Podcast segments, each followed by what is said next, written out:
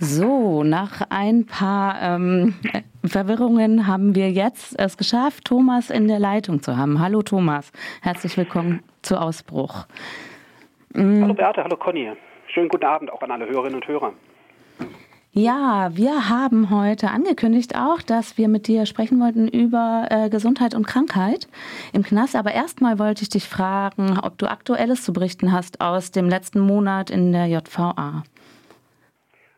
Diesmal wäre es sehr kurz, äh, nur die Information, dass jetzt am vergangenen Mittwoch äh, wieder äh, eine Impfung äh, stattgefunden hat äh, gegen Covid also gegen den Virus. Ähm, und äh, hier im Bereich der Sicherungsverwahrung haben fast alle, bis auf offenbar so fünf Insassen, den Impftermin wahrgenommen. Im Bereich der Strafhaft so ungefähr, ich glaube, 70 Prozent werden es gewesen sein, sodass jetzt die zweite Impfung äh, vonstatten gegangen ist und äh, die Insassen jetzt darauf warten, dass dann spätestens im Verlauf des Juli oder dann des August äh, die Besuchsbedingungen sich zunehmend äh, normalisieren mhm. und dass jene Insassen, die die Möglichkeit haben, die Anstalt unter Bewachung zu Ausführungen, sogenannten Ausführungen zu verlassen, also mal durch die Stadt äh, zu spazieren, mal wandern zu gehen für ein paar Stunden, dass dann das wieder aufgenommen wird, weil diese Maßnahmen, die ruhen seit äh, vergangenem Jahr. Das heißt, bei euch ist die Einschränkung auch äh, zusätzlich zu der Einschränkung im Knast sowieso noch ein bisschen länger, als das jetzt gerade auch so in der Öffentlichkeit ist. Ja, ähm, interessieren äh, würde uns tatsächlich, wie ist das denn, also wenn ähm, Insassen krank werden und äh, medizinische Versorgung brauchen. Wie ist die äh, medizinische Versorgung im Gefängnis? Also wie ist es zum Beispiel, wenn jetzt eine Person äh, merkt, sie muss zum Lungenarzt? Kann ich dann sagen, ich möchte zur Ärztin so und so und äh, bräuchte da eine Untersuchung? Also die äh, Rechtslage, so die Theorie, die schöne Theorie äh, geht dahin, dass Insassen und Insassinnen äh, den gesetzlichen Krankenversicherten gleichgestellt sind. Das heißt, sie haben Anspruch auf die notwendige, ausreichende und zweckmäßige medizinische Versorgung unter Beachtung des Wirtschaftlichkeitsgrundsatzes. Das lautet, so lautet der entsprechende Paragraph und der ist im Sozialgesetzbuch für gesetzlich Versicherte äh, eigentlich wortgleich formuliert. Der. Unterschied äh, zu der Situation vor den Mauern ist selbstverständlich, man muss hier immer erst zum äh, Anstaltsarzt oder zur Anstaltsärztin. Das heißt, man hat keine sogenannte freie äh, Arztwahl.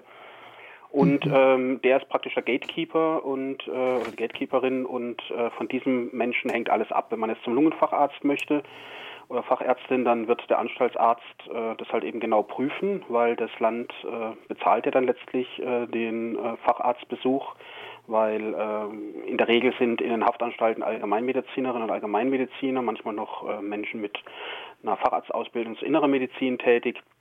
Aber solche Facharzttermine laufen ausschließlich nach Genehmigung des Anstaltsarztes oder der Anstaltsärztin und man hat halt eben auch nicht die Möglichkeit, äh, wenn der sich querstellt, eine Zweitmeinung einzuholen. Es gibt die theoretisch die Möglichkeit, gegen die, gegen die Ablehnung zu klagen, aber wie gesagt, der Anstaltsarzt oder die Anstaltsärztin entscheidet.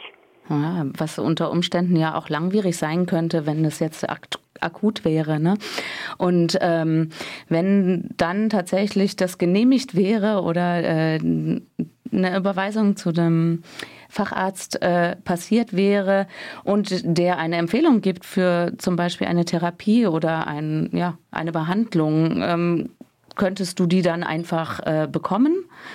Ähm, wie läuft das? Also es könnte ja auch äh, Maßnahmen betreffen, die außer Hauses passieren. Oder hat da dann die Anstaltsärztin oder der Anstaltsarzt dann nochmal das letzte Wort zu sagen, nee, das geht aber nicht, oder?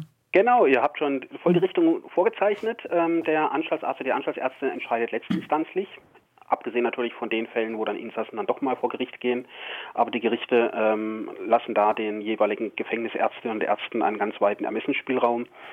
Die, äh, der richtige, die richtige Vokabel war Empfehlung. Das heißt, äh, alle sogenannten medizinischen Verordnungen, Medikamente, die äh, Fachärztinnen und Fachärzte für notwendig erachten, sonstige therapeutische Maßnahmen sind letztlich für den Anstaltsarzt oder Anstaltsärztin ausschließlich sogenannte Empfehlungen.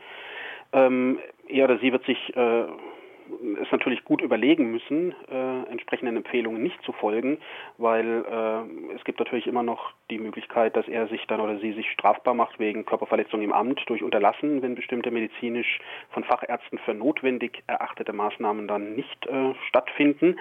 Es gibt in diesem Paragraphen, den ich vorhin zitiert habe, aus dem Justizvollzugsgesetzbuch auch noch äh, eine Einschränkung, dass nämlich notwendige medizinische Leistungen nur dann zu erbringen seien, soweit die Belange des Vollzuges dem nicht entgegenstehen. Und das sind dann insbesondere natürlich äh, Fragen der Sicherheit und Ordnung. Aber hier aus der JVA Freiburg kann ich aus eigenem äh, Anschauung, jetzt was die Insassen hier betrifft, äh, berichten, dass ähm, in der Regel Facharztüberweisungen halbwegs äh, problemlos laufen. Dann ist es hier direkt neben der JVA ja das St. Josefs Krankenhaus. Dann haben wir hier in Freiburg das Glück, in Universitätsstadt zu leben mit einem Universitätsklinikum. Das heißt, da werden dann Menschen, wenn sie einen Schlaganfall haben, Herzinfarkt haben, oder wir hatten jetzt hier einen Insassen, da hatten wir in der letzten Sendung drüber gesprochen, der ist an Krebs gestorben, der liegt dann hier auch in der Klinik, hat äh, wie ein normaler Patient äh, in Freiheit auch seine Chemotherapie erhalten. Natürlich dann immer unter Bewachung, das heißt, da spaziert natürlich kein mhm. Insasse hier über die Straße und schaut dann mal beim Facharzt vorbei oder bei der Fachärztin, sondern das läuft dann unter kontrollierten Bedingungen. Aber Behandlungen sind in der Regel halt eben dann ähm, bis auf solche Ausnahmen wie eine Chemotherapie oder beim akuten Herzinfarkt oder akuten Schlaganfall hier äh, in der JVA Freiburg anschließend fortzusetzen, was hier medizinisch dann nicht leistbar wäre.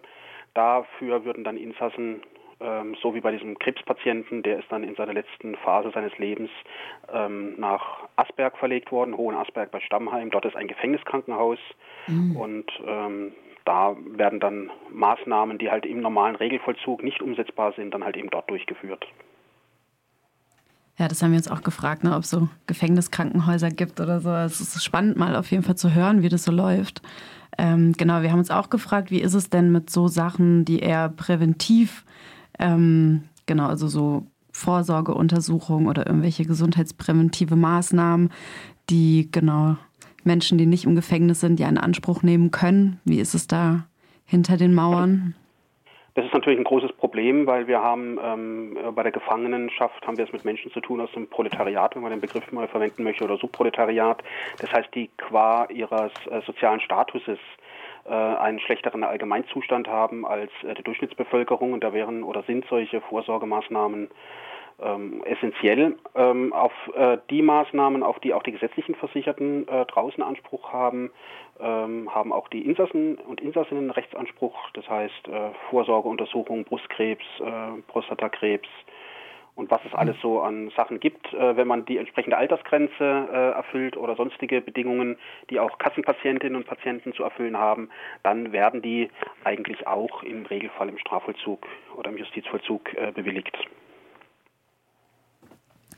Was wir uns auch noch gefragt haben, ist, ich weiß nicht, wir hatten ja in der letzten Sendung das Beispiel von Andreas Krebs, der schwer erkrankt ist in einem Gefängnis in Italien und dem quasi palliativmedizinische Versorgung, so wie er sie bräuchte, verwehrt wird.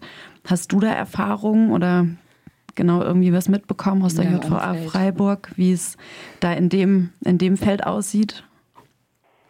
Also persönliche Erfahrungen habe ich äh, da konkret nicht gemacht, weil ähm, also hier sind natürlich auch schon Insassen gestorben, aber die wurden ja dann eben tot gefunden.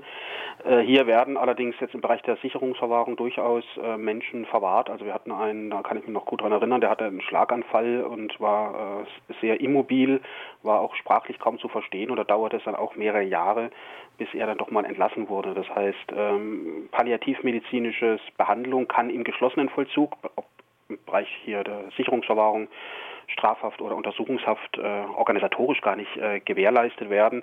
Dazu sind auch gar nicht äh, genügend äh, Bedienstete vor Ort. Mhm. In solchen Fällen würde dann entweder die Verlegung äh, auf den Hohen Asberg verfolgen, äh, erfolgen. Dort würde dann halt eben gestorben werden im Vollzugskrankenhaus. Und in ganz seltenen Ausnahmefällen also ich kannte einen guten, ein guter Bekannter von mir aus der JVA Freiburg, äh, aus der JVA Bruchsal, Entschuldigung. Der ist dann äh, auch schwer krebserkrankt und der durfte dann die letzten Wochen in einem Hospiz äh, verbringen. Aber das sind eigentlich die absoluten Ausnahmen, weil solange ein Insasse sich tatsächlich noch halbwegs bewegen kann und äh, davon ausgegangen wird, dass er möglicherweise noch irgendwelche Straftaten begehen könnte, wird sich die Justizverwaltung sehr schwer tun, diesen Menschen auf freien Fuß zu setzen, mhm. und sei es in äh, ein Hospiz zum Sterben. Deswegen, wenn ich das noch ergänzen darf, gibt es mittlerweile auch Arbeitsgruppen, das schon kann ich schon seit 10, 15 Jahren verfolgen, die sich tatsächlich intensiv mit dem Phänomen des Sterbens in Haft auseinandersetzen, weil so wie die Gesamtgesellschaft ja auch altert, altert auch letztlich die Insassin und Insassenschaft. Das heißt, wir haben immer mehr Menschen jenseits der 50, jenseits der 60, jenseits der 70, jenseits der 80 und damit äh, stellt sich das Problem des Sterbens in Haft äh, mindestens so drängend wie vor den Mauern. Und es wird eher darauf gesetzt, ein sogenanntes in Anführungsstrichen menschenwürdiges Sterben in Haft zu ermöglichen, als äh, dann entsprechend äh, die Menschen äh, auf freien Fuß zu setzen und ihnen ein Sterben außerhalb von Mauern zu ermöglichen. Ja. ja, das hatten wir uns vorhin tatsächlich auch gedacht, dass das total spannend wäre, mal was zu dem Thema auch zu machen, einen Beitrag. Mhm. Aber das würde den Rahmen wahrscheinlich jetzt sprengen. Ja, das heute. würde ein ganz eigenes genau. Thema heute einen Überblick. Ja. ja. Aber Thomas, vielleicht zum Abschluss noch die Frage, hast du irgendeinen Wunsch oder eine Forderung, ähm, die vielleicht auch von Gefangenengewerkschaften vertreten wird, wo es wirklich fehlt, was jetzt ganz dringend in dem Bereich ähm, Gefängnis, Gesundheit und Krankheit dringend geändert und angegangen werden müsste, um dem Recht auf Gesundheit und gesundheitliche Versorgung auch im Gefängnis nachzukommen? Prinzipiell sträube ich mich ja äh, ein bisschen dagegen, äh, äh, Maßnahmen zu fordern, die ja gewissermaßen einem Erhalt äh, des Systems äh, dienen. Ja. Aber wenn wir jetzt den Bereich äh, betrachten, zum Beispiel substanzbezogene Störungsbilder, also Abhängigkeitserkrankungen, da haben wir ungefähr 70 Prozent. Mhm. 70 Prozent der weiblichen und männlichen Insassen sind von irgendeiner Substanz abhängig. Wir haben ungefähr einen Anteil von 80 Prozent mit psychischen Auffälligkeiten, Erkrankungen, Störungen. Das ist ganz schwierig, diese Begrifflichkeit, aber ich verwende sie trotzdem mal. Und wir haben halt halt in beiden Bereichen eine eklatante personelle Unterversorgung.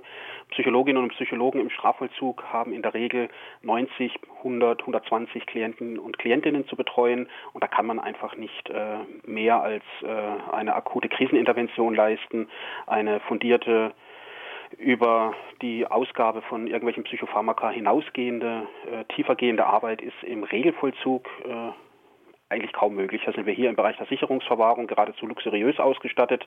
Hier kommt auf einen Psychologen oder Psychologin kommen maximal 16 Insassen und das ist im Strafvollzug äh, das, äh, ja, das Fünffache bis Achtfache an Insassen. Und da wäre es dringend äh, erforderlich, dass äh, eben da personell aufgestockt wird, um eine adäquate Behandlung äh, zu ermöglichen und damit dann in der Folge eben auch äh, zum Beispiel Suizide. Aber das wäre vielleicht auch mal ein Thema mhm. für eine weitere Sendung.